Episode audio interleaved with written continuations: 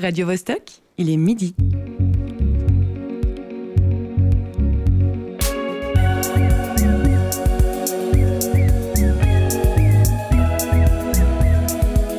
Midi bascule. Tous les vendredis à midi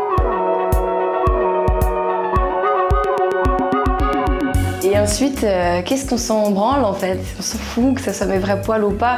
L'idée c'était justement dans cette image où euh, je suis d'abord euh, donc épilée, et puis qu'on vient me poser des poils dessus pour les personnes qui n'ont pas fait l'effort de regarder mon clip. Euh, en fait, l'idée c'était justement de montrer qu'il n'y avait pas de règles, qu'en fait on fait absolument ce qu'on veut de notre corps, et donc il n'y a aucune justification à avoir du fait de s'épiler ou de pas s'épiler et ça devrait même pas être un sujet en fait. Il est 4 heures du matin à San Francisco où est né le mouvement Body Positive. Il est 19h en Malaisie, d'où vient l'artiste Cara Inez qui a présenté une série de sculptures intitulée Defective Absent Bodies, défectueux corps absents. Et il est midi dans les studios de Radio Bascule où les individus présents pratiquent selon les cas l'épilation ou euh, le rasage ou rien du tout. Si vous nous écoutez en podcast, il est l'heure que vous avez choisi. La technique est assurée par Cyril Fay et Benno Serex. En ouverture, on a entendu le coup de gueule de la chanteuse Angèle. Aujourd'hui, dans Midi Bascule, on va parler des corps. Poilus ou non Maigres Gros Petits Géants Difformes Retouchés Ou plutôt du regard que la société porte sur eux Est-ce qu'on a vraiment le choix de faire ce qu'on veut de notre enveloppe personnelle? Lorsqu'on sort sans maquillage, entendre les gens s'inquiéter, t'as l'air fatigué, peut être décourageant. Les dictates sont nombreux dans un monde où prime un certain type de beauté. Surtout lorsqu'on apprend aux femmes dès l'enfance que leur valeur se trouve dans leur physique. Des mouvements tentent de résister comme le January en français, le janvier poilu, ou le body positive qui célèbre les types de morphologie différentes et les imperfections. Est-ce que ces élans de rébellion sont réellement efficaces ou ils imposent encore une nouvelle injonction. Depuis quelque temps a surgi le terme neutralité corporelle. Qu'est-ce que c'est? Comment les artistes s'emparent de ce sujet? Et d'ailleurs, qui influence qui? Est-ce que les jambes féminines au cinéma sont glabres parce que dans la société, la majorité des femmes s'épilent? Ou est-ce que les femmes s'épilent parce que leurs héroïnes à l'écran le font? Comment fabrique-t-on un imaginaire totalement neuf, loin de la réalité qu'on connaît? Midi bascule. Marie-Ève Musy. Avec moi de l'équipe Midi Bascule, la militante Candice Savoya. Tu es celle, elle sourit, vous voyez pas, mais elle est ravie. tu es celle qui avait proposé ce thème d'émission il y a un an. On a mis du temps à l'agender dans le calendrier, mais ça y est, tu es contente Ouais, bah du coup, je me suis pas épilée, donc euh, c'était long. Mais tu t'épiles jamais, Non, mais Candice. oui, c'est vrai. Un C'était pour la homme, blague. Un homme est également présent sur ce plateau, Olivier Mota. Comment assumes-tu ta position de porte-parole de la jante masculine aujourd'hui? Oh, On, on- on ne peut mieux. euh, je, je ne suis le porte-parole que de moi-même. euh, je pratique le rasage d'habitude. Aujourd'hui, j'ai décidé de faire une exception, euh, d'arriver un petit peu hirsute. C'est dingue, je t'ai jamais vu comme ça, je crois. On apprécie. Ça plaît à Candice. Deux invités vont passer cette heure avec nous. Elles sont comédiennes, autrices et les créatrices du spectacle Devenir ours. Fanny Vobman et Laurence Maître, bonjour. Bonjour. Bonjour. Laurence, tu es en liaison, en liaison téléphonique avec nous après dix jours de performances intenses au théâtre du Pommier. Une interview radio, c'est plutôt tranquille, non? Oui, c'est plutôt tranquille, ouais. C'est c'est c'est faussement tranquille parce que euh, il faut quand même réactiver euh, les neurones et, et c'est aussi un exercice physique de monopoliser sa pensée. Donc c'est pas si tranquille que ça. On compte sur toi. Fanny, tu as fait le trajet depuis Neuchâtel ce matin. Tu es en chair et en os avec nous. Toi, dans quel état cela te met de traiter un sujet de fond pareil en direct? Bon, c'est toujours un petit peu stressant, mais je suis contente de pouvoir prolonger euh, le travail entamé avec cette euh, performance. C'est toujours bizarre quand on, a, quand on travaille intensément sur un projet, puis tout à coup ça s'arrête. Donc euh, c'est très agréable de pouvoir prolonger de cette manière-là. Nous recevrons une troisième invitée à midi 26 précise, la bédéiste Emily Gleason. Elle a notamment dessiné les pages d'un ouvrage qui s'intitule Ébouriffante. Il y aura évidemment quelques musiques et en fin d'émission, nous entendrons le professeur Moustache. Mais qui est-ce? Eh bien pour le savoir, restez avec nous.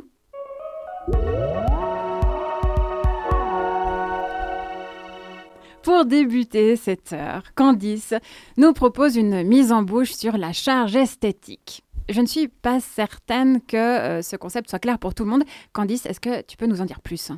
La charge mentale, vous connaissez? Oui.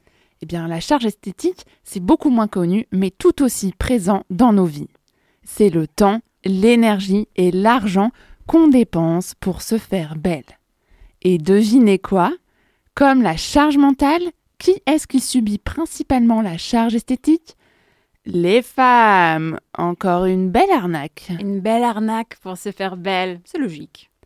Être belle, ça a un coût. Et oui, c'est pas gratuit. Un coût financier d'abord. Il faut aller chez le coiffeur, l'esthéticienne, s'acheter des montagnes de cosmétiques qui périment avant qu'on les finisse, aller à la salle de sport, au nail bar, faire des injections de collagène, des séances d'UV, des régimes, investir dans des talons hauts et de la lingerie qui fait les seins plus gros et les fesses plus lisses. Tout ça pourquoi Pour mentir aux autres et à nous-mêmes sur le fait que oui, l'apparence, ça compte et que toutes ces heures de préparation, de maquillage et d'épilation, ça va nous permettre de choper samedi soir ou de garder notre mec plus longtemps. Sacré programme. En plus, c'est un cercle vicieux. Plus tu te bouches les pores de la peau avec des couches de fond de teint et de blush, plus tes imperfections vont revenir. Tout est pensé pour consommer toujours plus. Et qui se cache derrière tout ça? Des multinationales, souvent dirigées et détenues par des hommes. Tant qu'à faire, autant prendre l'argent du beurre et la peau douce de la crémière. Et quels sont les autres euh, types de coûts Le coût moral. Ah oui. Comme si ça suffisait pas qu'on dépense plus que les mecs en produits de beauté et en soins alors qu'on gagne moins en moyenne, il faut aussi que ça ait un impact sur notre mental. C'est la double peine. En tant que femme, il faut être belle. Et pour cela, il faut souffrir. On ne peut pas être belle naturellement. On nous fait croire que pour réussir dans la vie, il faut être désirable, susciter l'attention et être physiquement validé par les hommes et les autres femmes. Du coup, on a intériorisé le fait d'être constamment observé, scruté, critiqué. Alors oui, on peut faire tout ça par choix, juste parce qu'on le vaut bien. Mais comment savoir si c'est nous qui avons envie de nous infliger ces produits chimiques et les douleurs qui vont avec, ou si on a tellement bien intégré le discours depuis l'enfance qu'on croit que c'est un choix conscient alors que non. Sérieusement, qui a vraiment envie de se retrouver à quatre pattes devant l'esthéticienne pour se faire épiler le sillon interfessier? Et si on ne fait pas tous ces sacrifices, on se sent mal, jugé, délaissé. Il y a donc un coût moral qui pèse sur l'estime de soi, la confiance et la vie affective et sexuelle des femmes. Attends, mais tu ouvres encore une nouvelle porte, Candice. Face à la pression de la charge esthétique, les femmes mettent en place des stratégies d'évitement. Par exemple, choisir une position plus flatteuse pendant un rapport sexuel pour paraître plus attirante. Non mais c'est quand même dingue, ça nous poursuit jusque dans l'intimité ça peut aller encore plus loin et pousser à la dysmorphobie, c'est-à-dire être préoccupé par des défauts inexistants et une image déformée et dégradée de son propre corps. C'est le degré maximal de l'intégration des injonctions à la beauté. Alors que la beauté, ça ne veut rien dire. C'est subjectif. C'est un concept marketing inventé par le patriarcat et le capitalisme. En France, en 2018, les femmes dépensaient 2482 euros par an pour soigner leurs apparences. Alors qu'est-ce qu'on fait maintenant? On continue et on consomme ou on arrête et on déconstruit des injonctions qui nous font du mal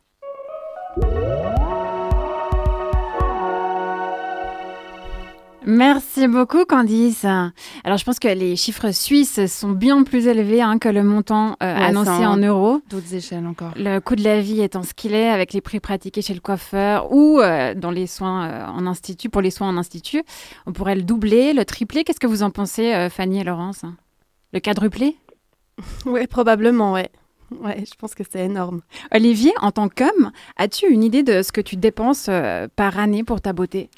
Tout dépend ce qu'on fait rentrer dans le budget. Candice, tu parlais au début dans ta chronique de, chaussures, euh, de, vêtements, de parures.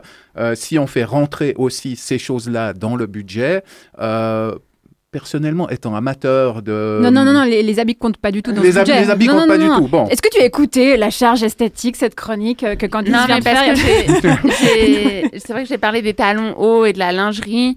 Euh, qui peut répondre à une injonction à se sentir belle euh, vis-à-vis de ses accessoires en fait. Oh, mais ça, ce ne sont pas des soins du corps euh, de beauté, à mon sens. Hein, ouais, ouais, mais donc tu vois, c'est ça, c'est toute la question de la définition et où est-ce qu'on met la limite en fait. Bon, alors on va conclure que c'est de toute façon, quoi qu'il arrive, très très très cher. Et je m'adresse à, nos deux invités fil rouge. Est-ce que cette charge esthétique est exacerbée quand on est comédienne? Laurence? Est-ce qu'elle est exacerbée quand on est comédienne? Je crois pas.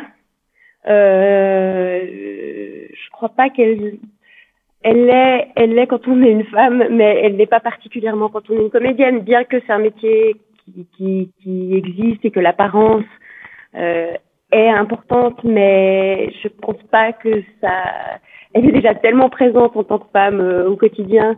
Je crois pas que le métier a encore un, un impact là-dessus. Avant de parler de, votre spectacle, on va écouter une artiste icône du mouvement Body Positive, Liso. Voici son ode féroce à la confiance en soi, Juice.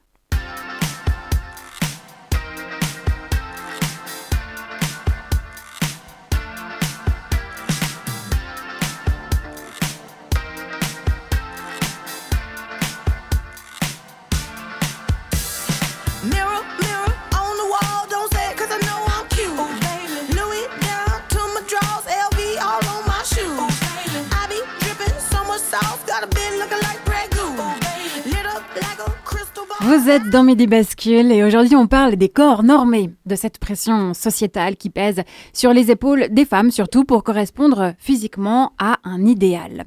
Vous qui nous écoutez, j'espère que ce sujet vous inspire. Vous pouvez nous écrire via notre site radiobascule.ch ou sur nos réseaux sociaux pour nous donner votre avis. C'est Jenny qui se chargera de vous répondre. Alors, juste avant euh, la musique, euh, il était question de la charge esthétique sur euh, les épaules des comédiennes. Fanny Vobman, tu souhaitais nuancer ce qu'a dit ta collègue hein? Oui, parce que j'ai pensé qu'il y a peut-être une différence entre le fait d'être comédienne de théâtre et d'être comédienne de cinéma ou de télévision. Peut-être qu'au cinéma et à la télévision, il y a quand même plus de pression, ne serait-ce que dans l'image à laquelle on doit correspondre en dehors du travail. C'est vrai que quand on est comédienne de théâtre, il y a cet aspect artiste, euh, pourquoi pas un peu à l'arrache, un peu euh, un, peu décoiffé, c'est ok. Euh, alors que si on est, comédienne de cinéma, on doit correspondre quand même à une image. On a, on est, payé par des marques pour porter leurs vêtements. On est, enfin tout, ce genre de choses. Donc peut-être que oui, il y a, plus de pression. Merci beaucoup pour cet ajout. Nos deux invités fil rouge, Fanny Vobman et Laurence Maître, étaient à l'affiche en octobre d'un spectacle qu'elles ont elles-mêmes écrit, Devenir ours. Cette pièce est un voyage qui questionne la façon dont le corps des femmes est appréhendé par les autres et par elles-mêmes. Mais attention, que les choses soient bien claires. Le spectacle n'est pas un pipe show, une course de 100 mètres haies, un défilé de mode, un concours canin, l'élection de Miss Fête des Vendanges, un striptease, un spectacle d'Omar Porras, un combat de gladiatrices, un numéro d'éléphante, un championnat de culturisme, un numéro de girafe, un match d'impro, un rendez-vous chez l'esthéticienne. C'était un extrait de la bande-annonce de votre spectacle. D'où est venue cette envie de mettre en préambule les choses au point avec votre public hmm, bah C'est que euh, on a eu des remarques euh, quand on parlait de notre projet où euh, on, avait fait une sortie de résidence après un mois de recherche en 2022 et euh, le, le, fait qu'il euh, y ait beaucoup de nudité dans le spectacle, ça a interrogé beaucoup, beaucoup de monde. Et euh, on a eu des retours et des questions et, et c'était assez intéressant de voir ce que suscite euh, la nudité chez les, chez les gens. Il y, a, il y a cette espèce de, des fois, d'association d'idées entre euh, la nudité, l'érotisme, presque la pornographie. Et, et, on a dû répondre quelquefois en, en, réexpliquant très clairement que ce n'était pas euh, justement les un, un, film, que c'était pas pornographique, que c'était pas, enfin voilà. Et c'était assez amusant à faire de, de, de, démarrer la liste de tout ce que ça n'est pas pour ouvrir le champ des possibles à tout ce que ça peut être. Oui, c'est ça. Donc, euh, c'est assez drôle aussi de l'entendre, euh, cette liste. Donc, une façon, en fait, de vous protéger, en quelque sorte, euh, parce que mieux vaut prévenir que guérir, finalement. Votre compagnie théâtrale Princesse Léopold a été fondée en 2012. C'est sa première création qui aborde deux fronts, les injonctions sociétales faites aux femmes sur leur physique. Quelle est la jeunesse du spectacle? Pourquoi, soudain, vous vous êtes saisi de ce sujet? C'est une longue histoire. Euh, le, spectacle précédent était une, lecture performance qui s'appelait Rock and Roll Star, euh, dans lequel on abordait déjà une forme d'émancipation et des questions féministes, même si on était encore assez loin euh, des questions du corps qu'on aborde avec Devenir ours.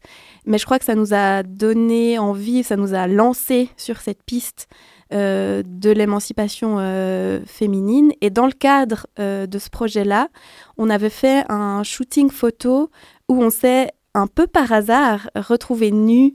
on était quatre et on a, on a, ouais, on a été pris en photo par, par Guillaume Perret, avec qui on, collabore souvent, qui est un photographe neuchâtelois.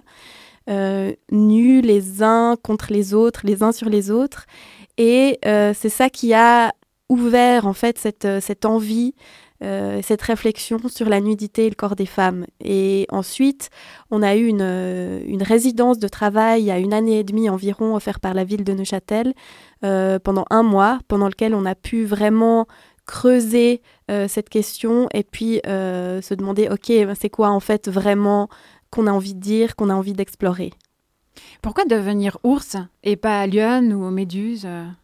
Ça aurait pu être lion ou méduse, mais dans tout ce qu'on a lu sur les ours, on s'est rendu compte que, bon, déjà, c'était un animal très présent dans toutes les histoires, euh, dans toutes les cultures, dans la mythologie. Donc, euh, c'est un animal qui a, forgé, je crois, ce que l'humain est. Euh, et c'est un animal qui représente vraiment la puissance, la force, l'agressivité. c'est un animal très agressif. Tout ce qu'en général, on n'associe pas aux femmes. Donc, c'est pour ces raisons qu'on a choisi l'ours. Durant la phase de création, vous avez euh, beaucoup lu, dont notamment euh, l'ouvrage que tu as amené avec toi. Est-ce que tu veux bien nous dire de quoi il s'agit et euh, nous lire le passage en mhm. question? Alors, c'est un ouvrage de Camille Froide-Vaumétry, qui est une, philosophe, qui s'appelle Un corps à soi.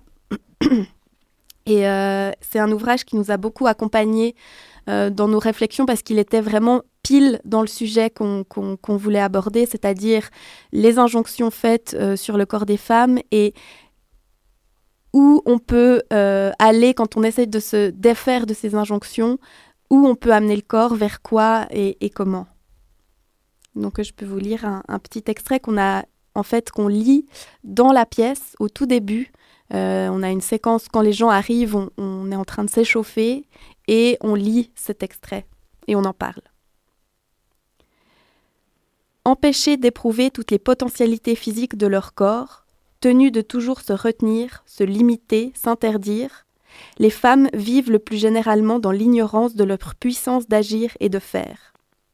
Parmi tous les stéréotypes qu'il s'agit aujourd'hui de déconstruire, celui d'un corps féminin considéré a priori comme faible, passif et vulnérable est sans doute l'un des plus importants mais il va falloir pour cela s'attaquer au socle même du système patriarcal, à savoir l'enfermement des femmes dans une conception objectivée et sexualisée de leur corporéité.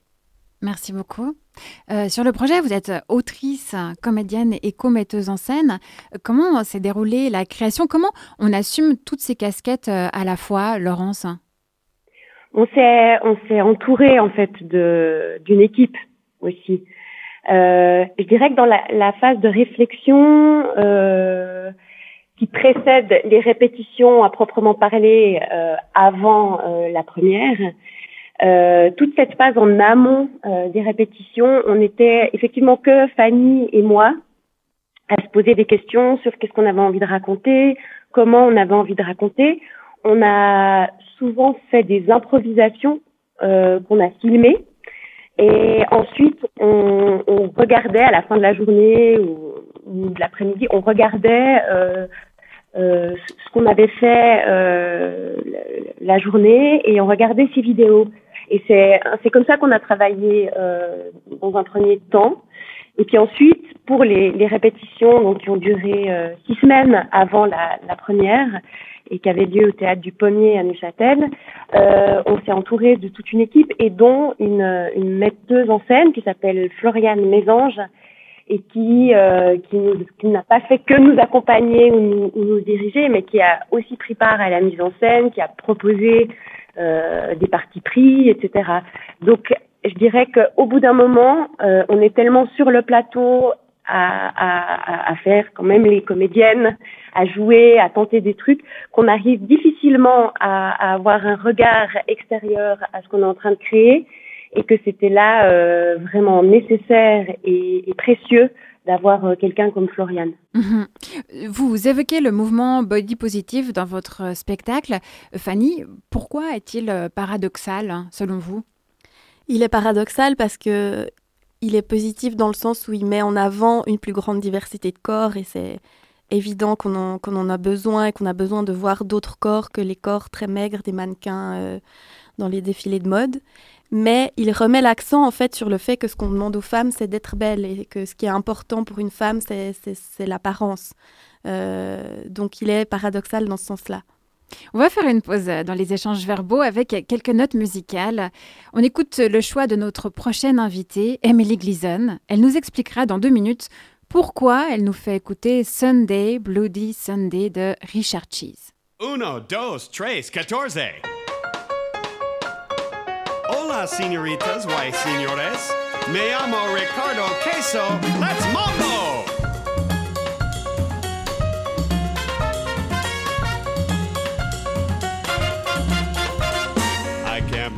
The news today. Oh, I can't close my eyes and make it go away. How long, how long must we sing this song? Midi bascule. Marie-Ève Musy. Nous sommes ensemble jusqu'à 13h. On parle des normes de beauté et de la manière dont les artistes s'en emparent.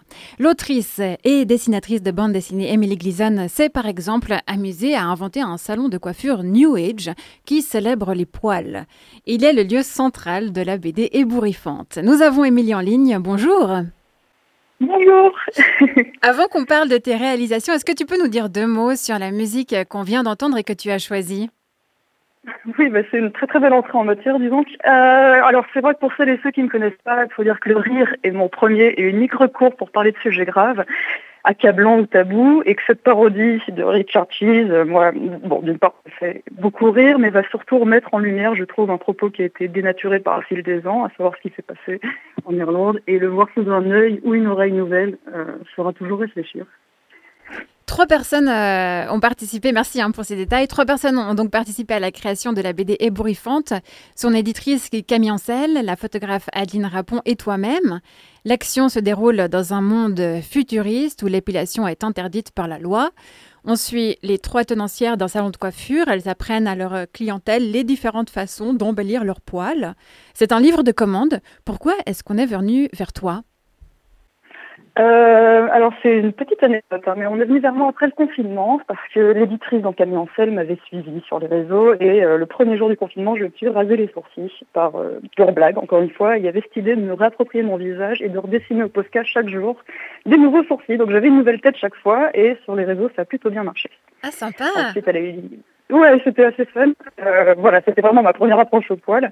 Et quand elle m'a mis en lien avec euh, Adeline, les conversations en a découlé et on est vraiment arrivé à cette envie de non pas nous dessiner toutes les deux en train de converser autour du poil, mais euh, pourquoi pas grâce à juste un crayon et une feuille inventer euh, un futur utopique ou dystopique euh, qui où on se mettrait en scène et où on parlerait donc de sujets à travers Ouais. tu fais ce que tu appelles toi-même du militantisme joyeux, justement. Euh, toutes tes idées passent sous une tartine d'humour. Est-ce que tu veux bien nous raconter un, de, un des sketchs de votre bande dessinée? Oui, bien sûr. Euh, un de mes favoris, donc, euh, bah, c'est, il fait un parallèle avec nos amis les animaux de compagnie, où en, en face du salon de- d'esthétique fautifère aura ouvert un toiletteur canin qui va reproduire exactement ce qu'on fait sur nos animaux, à savoir les dictats de beauté genrés, et donc seules les chiennes et les chattes y vont pour se faire entièrement ou partiellement épiler. Dit comme ça et vu comme ça, ça semble complètement absurde, douloureux et injuste, et pourtant c'est ce qu'on s'inflige nous depuis des générations. Ah, les pauvres animaux.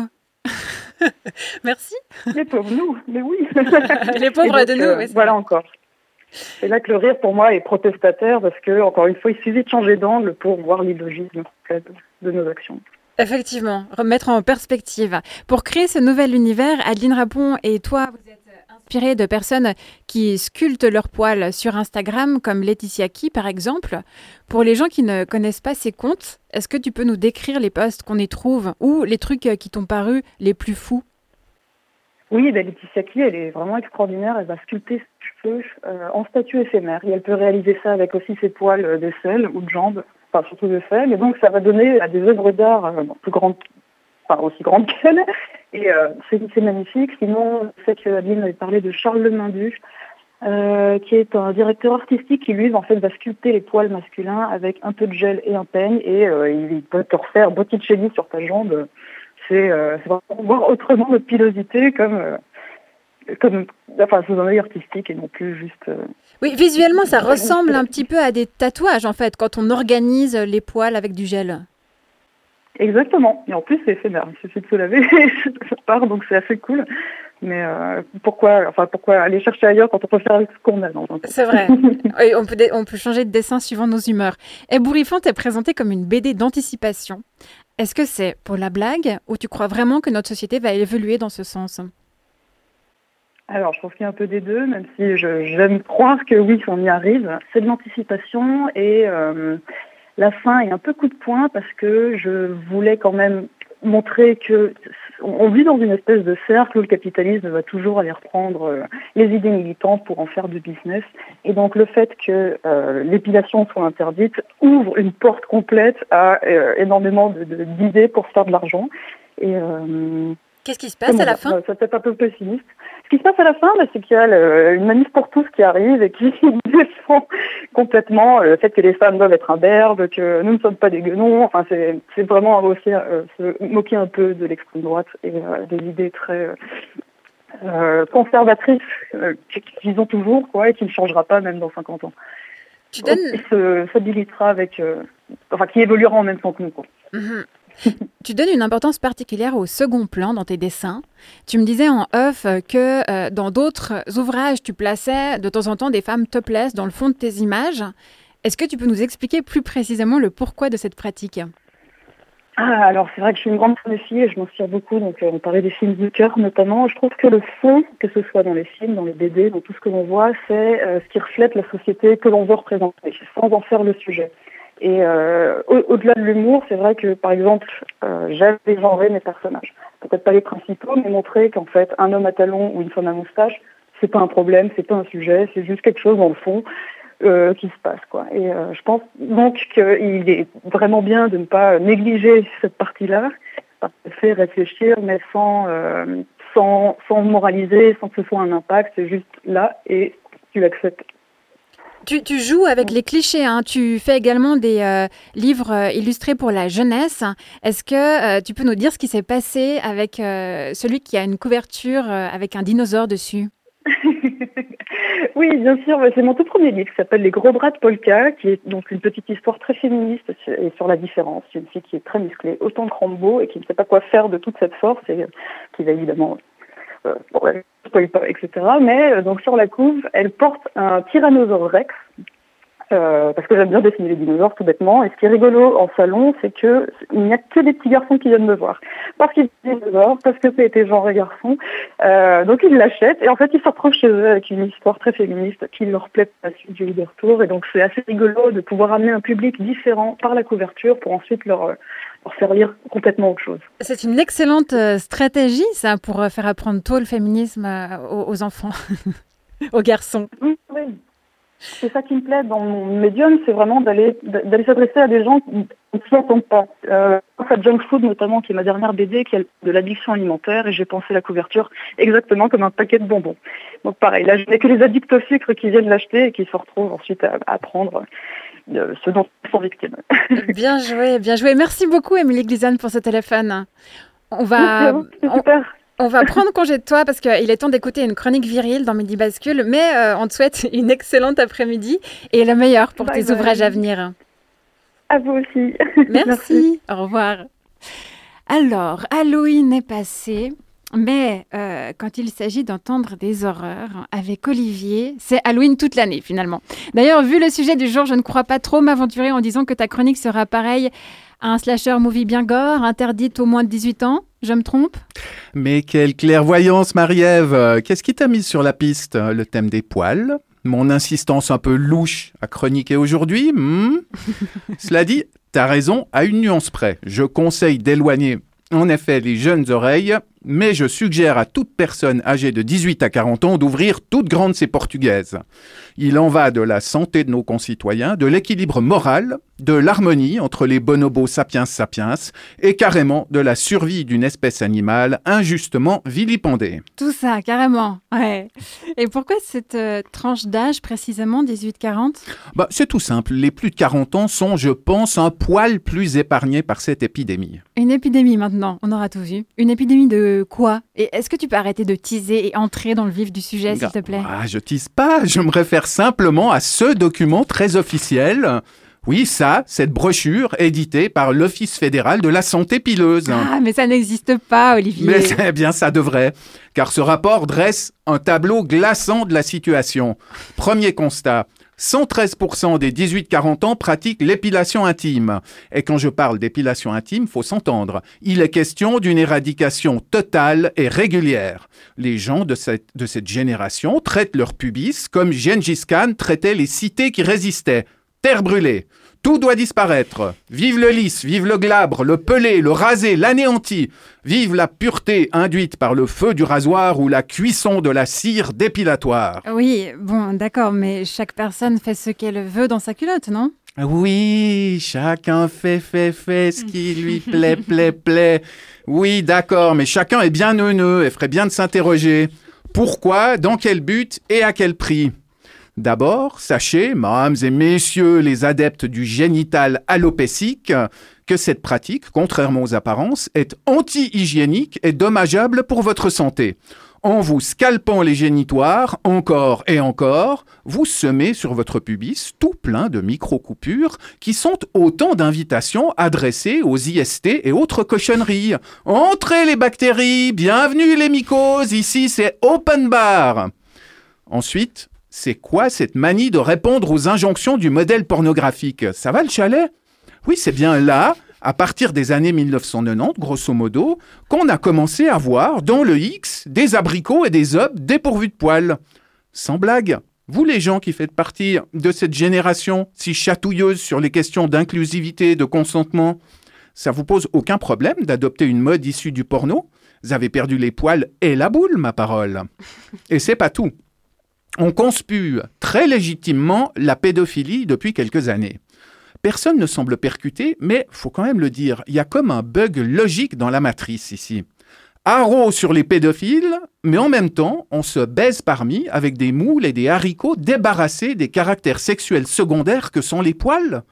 Avec des verges et des fentes de petites filles et de petits garçons, vraiment Mais enfin, c'est insensé. Prenez vos cachets, votre lithium, votre Xanax, je m'en cogne, mais réveillez-vous c'est encore plus risible pour les mecs si on songe que règne depuis un bon moment le look hipster avec la barbe de série. C'est comme si les poils pubiens avaient migré de l'appareil génital pour venir décorer le faciès de ces gars. Or, je dois le rappeler aux plus étourdis, on ne pénètre pas ça ou son partenaire sexuel, la tête la première, c'est formellement déconseillé par la faculté. Comptez pas sur les pompiers pour venir vous désincarcérer si jamais vous tentez le coup. Olivier, Je, je suis mortifiée. Oui, bon, je comprends, tu dois avoir l'image en tête. Euh, mais moi, j'en ai, j'en ai deux autres d'images. Celle d'un Gustave Courbet désespéré s'il avait dû peindre l'origine du monde aujourd'hui.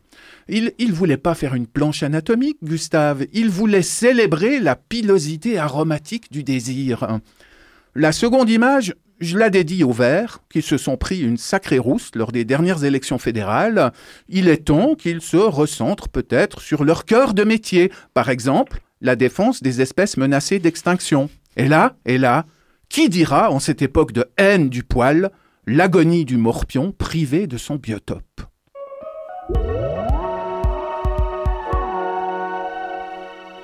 Merci Olivier pour ce coup de gueule ou euh, cette déclaration d'amour au buisson fourni. Je Avec sais plaisir. Peut-être euh, soulagera-t-elle certaines auditrices ou certains auditeurs et leur ouvrira de nouvelles perspectives. Qu'est-ce qui fait qu'on suit une mode ou pas? Olivier, par exemple, tu parles de barbe de hipster. Comment se fait-il que, hormis aujourd'hui où tu fais un hommage, tu résistes à cette tendance? Ah là là, c'est une question à peu près insoluble. Euh, Qu'est-ce qui fait justement que qu'on se, se soit euh, euh, mis dans le, dans le sillage de cette mode qui, à mes yeux, est issue du porno, de l'épilation in- intime intégrale? Euh, j'ai peine à croire quand même que consciemment on, on, on s'inspire de, de ce qu'on a pu voir dans ce genre cinématographique. Je, je ne sais pas. Franchement, je ne sais pas. Est-ce qu'il est facile euh, de ne pas s'épiler euh, Est-ce qu'il est facile quand on s'épile pas de supporter le regard des autres? Candice, euh, je m'adresse à toi parce que alors je parle pas de ton épilation intime, mais plutôt de tes jambes. Euh, tu abordes l'été des jambes poilues. Comment on- Toute l'année. Comment réagissent les gens? Est-ce que ça te pose un problème ces regards? Bah, je pense que je l'ai recherché en fait. Je pense que c'est ça qui m'intéresse aussi. C'est une sorte de provocation parce que euh, forcément, il y a des regards. Après, il y a des choses qui se disent, d'autres pas forcément. Donc, moi, je. Bon, ça, ça fait longtemps maintenant, ça fait plusieurs années. Je m'épile pas, je m'épile nulle part. Et donc, euh, je pense que j'ai pris le temps aussi de pouvoir euh, réagir face aux questions, aux remarques ou aux regards. Pour votre spectacle, Fanny Vobman, est-ce que vous vous êtes posé la question avec Laurence de comment vous alliez vous épiler? Non, on s'est pas posé la question. On en a parlé parce que parce qu'évidemment on était nus très souvent, donc euh, on, en parlait euh, de temps en temps. Euh, on a continué à faire comme on fait d'habitude, chacune ses, ses- pratiques plus ou moins épilées. On s'est pas posé la question spécifiquement pour le spectacle. En revanche, est-ce que vous avez eu des retours? Là-dessus? Non, pas là-dessus. Ok, les gens restent euh, quand même bien élevés. Après, c'est vrai que moi, pour moi, par exemple, c'était important. euh, J'essaye aussi de m'épiler le moins possible. Et j'allais pas euh, m'épiler justement parce que là, j'allais être nue et, et- et sur scène, très proche des gens. C'était important de, de revendiquer le fait que non, dans la vie, je le fais pas, je vais pas le faire là. Mhm, Très bien. Après, euh, pour les auditeurs et auditrices, je ne sais pas si ça change quelque chose, mais pour information, les deux personnes qui viennent de s'exprimer sont blondes. Ça change la donne Non, au niveau de la pilosité. blonde. Blond foncé comme je sais pas. Euh, on, on discutera de ça euh, hors antenne. on ne sait pas, on ne connaît pas la couleur des cheveux de Candice. On va sortir un moment de, de ces euh, tortures physiques avec une chanson bien-être, Feeling Good de Nina Simone. Birds flying high, you know how I feel. Sun in the sky, you know how I feel. Breeze drifting on by, you know how I feel. It's a new dawn, it's a new day. It's a new life for me, yeah. It's a new dawn, it's a new day. Vous écoutez Midi Bascule j'espère que cette chanson vous a donné du baume au cœur car notre sujet du jour est délicat. On parle des corps normés, de ces injonctions qu'on reçoit sans cesse pour correspondre à un idéal inatteignable. Heureusement, les artistes veillent et se rebellent comme ils ou elles peuvent. Fanny Vobman et Laurence Maître, par exemple, ont créé le spectacle Devenir ours et on entre dans la deuxième partie de leur interview. Ce morceau, euh, Nina Simone Feeling Good, passe dans votre spectacle. C'est évident pour vous, ce choix musical sur scène?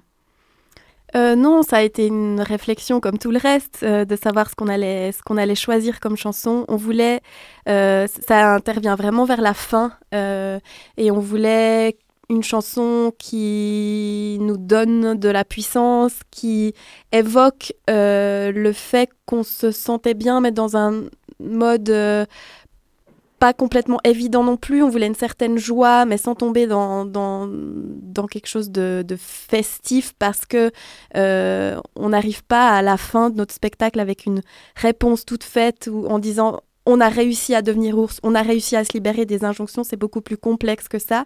Donc on voulait une certaine complexité. Et en fait, Nina Simone, pour nous, euh, est un symbole de puissance euh, très évident. Enfin, si vous avez un petit coup de mou, je vous invite à, regarder euh, des vidéos d'elle, notamment, on en a vu plusieurs, mais en concert à Montreux, où on la voit jouer et chanter, et elle a une telle force, une telle façon d'exister sans s'excuser. Euh, c'est vraiment hyper inspirant. Et en fait, on avait envie de, de, de, donner cette, euh, cette énergie-là à cette dernière scène de notre spectacle. Sur le programme Devenir ours est présenté comme une tentative d'invention d'un imaginaire inexploré et de nouveaux récits, ce qui est assez réussi, euh, je dois dire. Enfin, en tout cas, moi j'ai été étonnée, je trouvais ça très novateur et, je m'attendais pas du tout à ça. Euh, comment est-ce qu'on construit une œuvre euh, du néant avec des idées nouvelles ben, c'est un long processus, un grand travail. On a beaucoup travaillé, comme l'a dit Laurence, euh, avec euh, de l'improvisation. Donc, au début, euh, c'était des lectures, c'était des discussions, c'était des brainstorming pour cerner le sujet et le propos. Euh, et puis ensuite, des, idées qui jaillissent comme ça et, qu'on qu prend au vol et qu'on teste sur le plateau. Enfin, ça, peut, ça pouvait être euh, faire un, une sorte de défilé de mode avec tous les accessoires qu'on avait, avec une musique euh, très, très violente comme ça, sans s'arrêter pendant une heure. Ça pouvait essayer de, de, de, de, faire Pamela Anderson. Enfin voilà, c'était des idées comme ça qui, qui, ouais, qui surgissent et qu'on qu'on utilise.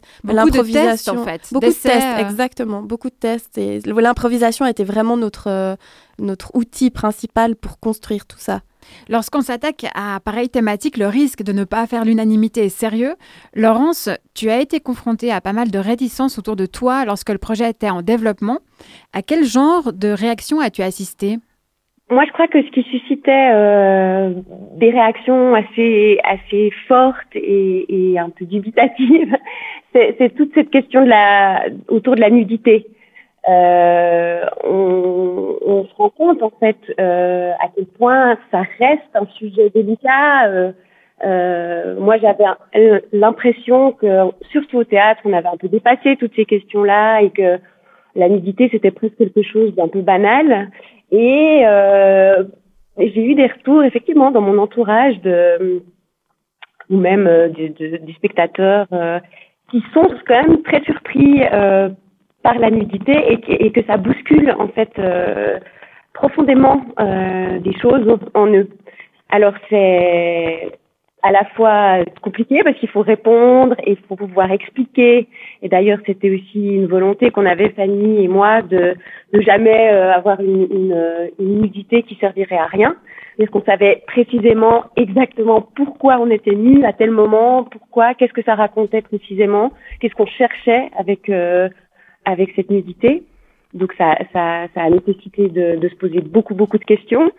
Et, et ensuite, c'est aussi euh, du ressenti personnel. Voilà, on n'est pas tous, euh, on a une pudeur euh, qui n'est pas la même chez tout le monde. Donc, euh, mais je crois aussi que pendant le travail, on a, on a essayé de tenir compte quand même aussi du public, de se dire c'est, ça reste une expérience assez intense en fait, d'être confronté à de la nudité de, de quelqu'un qu'on connaît pas ou alors peu et qui n'est pas une personne avec qui on est intime.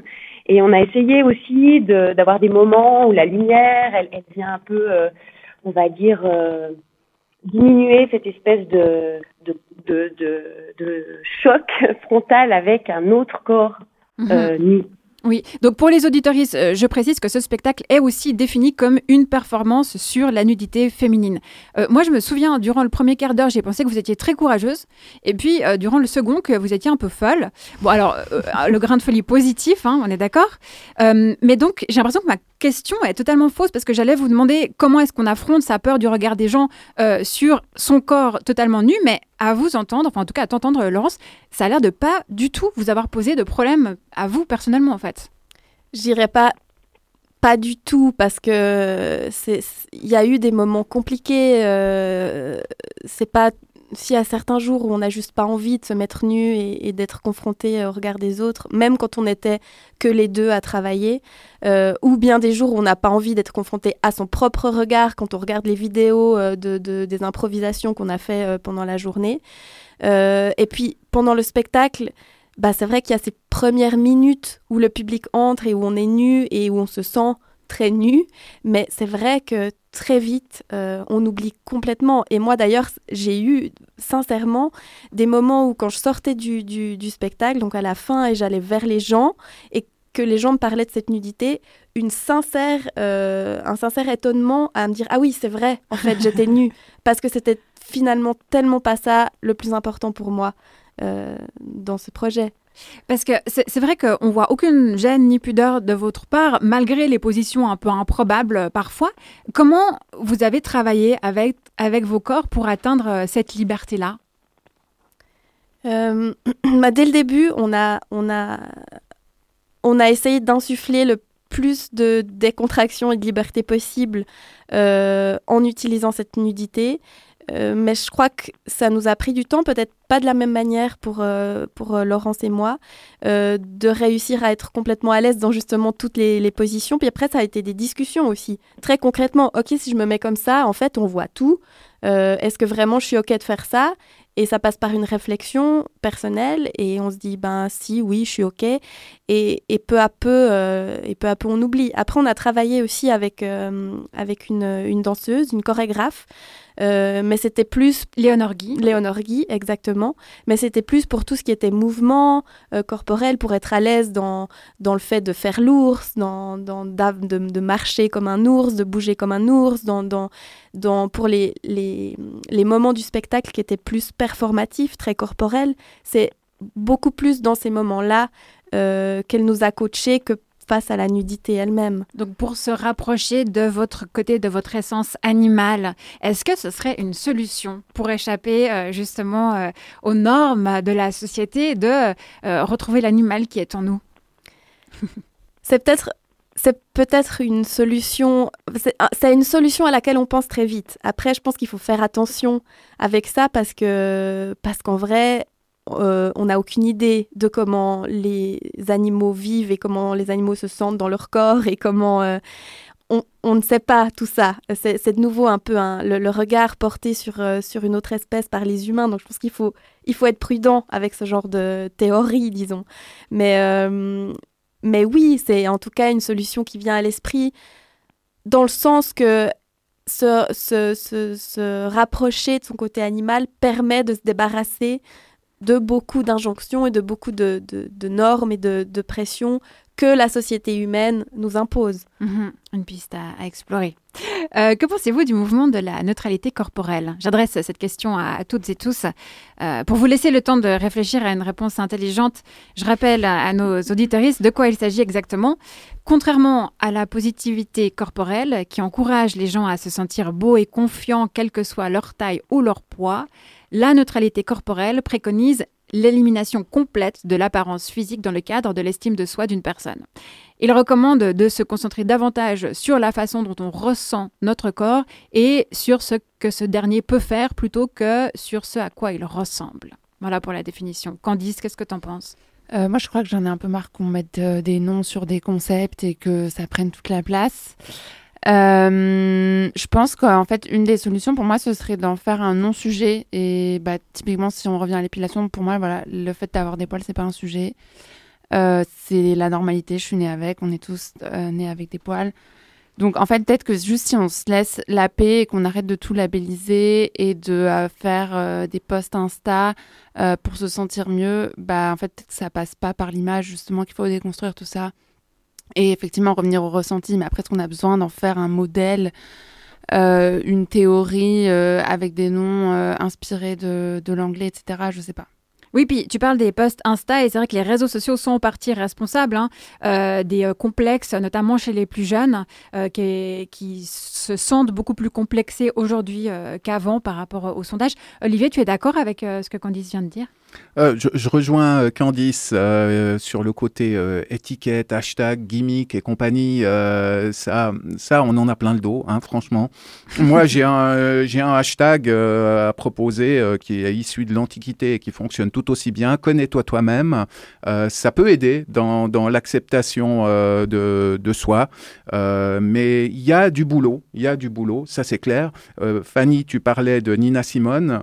Moi, j'ai pensé à Aretha Franklin qui avait interprété euh, il y a quelques années Rolling in the Deep d'Adèle, euh, qui en a donné une performance absolument magistrale dans le David Letterman Show. Et euh, si vous parcourez les commentaires sous la vidéo, vous verrez qu'il y a un nombre incalculable de réactions qui commentent la robe bustier et le gras que qu'Aretha Franklin avait sous les bras. Euh, c'est quand même assez spectaculaire. Mhm. hein. Le, le gras sous les bras bouchait les oreilles euh, de ceux qui ont, qui ont maté la vidéo. C'est très, c'est très interpellant. Ouais. On va euh, essayer de digérer ces réflexions avec euh, un extrait de dessin animé. Il s'agit de la série scientifique outrage d'Arte, Tu mourras moins bête. Dans chaque capsule de 3 minutes, le professeur Moustache répond à une question. On découvre ceci aujourd'hui car notre rédactrice en chef adore Marion Montaigne, la dessinatrice à l'origine de ce personnage. Un professeur dont on n'est pas sûr du genre. Il y a la dessin, mais une moustache. Parce que finalement, le genre, est-ce si important? Bref, j'ai choisi un extrait de l'épisode Pourquoi il y a des gens photogéniques? L'autre possibilité, c'est que Nathanaël soit dans la catégorie des gens physiquement normaux. C'est-à-dire, euh, pas méga moche, mais pas super ouf. Bref, Nathanaël est juste victime de la technologie. Nos yeux ne voient jamais les micro-mouvements ridicules que font nos visages, alors que l'appareil photo ou les vidéos surposent, eux, les immortalisent. C'est fou, quand Batman bouge normalement, il est très beau.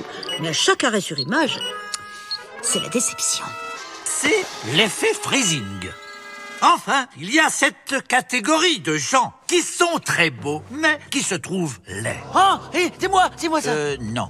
Ça s'appelle la dysmorphophobie. Une vraie maladie psychique. Évitez de la confondre avec ce qu'on appelle le mécontentement normatif. J'ai changé d'avis, je suis dysmorphophobe des fesses. Ah bon?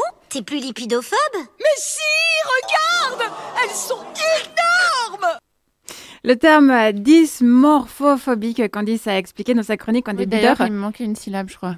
Ah, possi- Donc c'est bien qu'on rectifie. euh, Mais est-ce que le professeur euh, Moustache dit toujours la vérité? On ne sait pas. Euh, donc voilà, si vous avez raté la première partie de l'émission, pas d'inquiétude, il sera toujours possible de la réécouter en podcast sur radiobascule.ch dès lundi. Euh, le théâtre, euh, pour en revenir à votre spectacle, Fanny Vobman et Laurence Maître, le théâtre du Pommier a affiché complet à toutes les représentations euh, du spectacle. Est-ce que vous vous attendiez à, à ce succès? Non, on s'attendait. C'était très difficile de, de, de prévoir en fait la, réaction des gens. Sincèrement, on n'avait aucune idée de comment les gens allaient, allaient réagir euh, et on a été très agré- agréablement surprise, notamment par le fait que le public était très mélangé, euh, très diversifié. Il y avait des gens de tout âge euh, et ça. C'était, c'était, super intéressant. euh, on était très contente que, que, ouais, d'observer ça. Vous allez partir en tournée? On espère. Euh, on est en, en discussion avec, euh, avec quelques programmateurs. Pour le moment, il n'y a rien de, de confirmé, mais euh, on espère vraiment, ce serait dommage. Bon, alors voici une annonce au théâtre de Romandie et de France ou de Belgique. Peut-être que la Belgique nous écoute. Bah oui, pourquoi On ne sait pas, hein. vu que Emily Gleason est en partie euh, belge. Merci euh, Laurence Maître et Fanny Vobman d'avoir passé cette heure avec nous. Merci à vous. Merci à toi. Merci à Emily Gleason pour son appel téléphonique un peu plus tôt. Chers basculiens et basculiennes, merci de nous avoir suivis. Vous avez entendu les chroniques de Candice Savoya et Olivier Mota. À la réalisation, c'était Cyril Fay et Beno Serex. Et à la présentation, c'était Marie-Ève Musy. La semaine prochaine, c'est toi qui présentes, Olivier. Tu nous parleras de quoi? Architecture versus réchauffement climatique. En attendant, je vous souhaite à toutes et tous de basculer agréablement dans le week-end.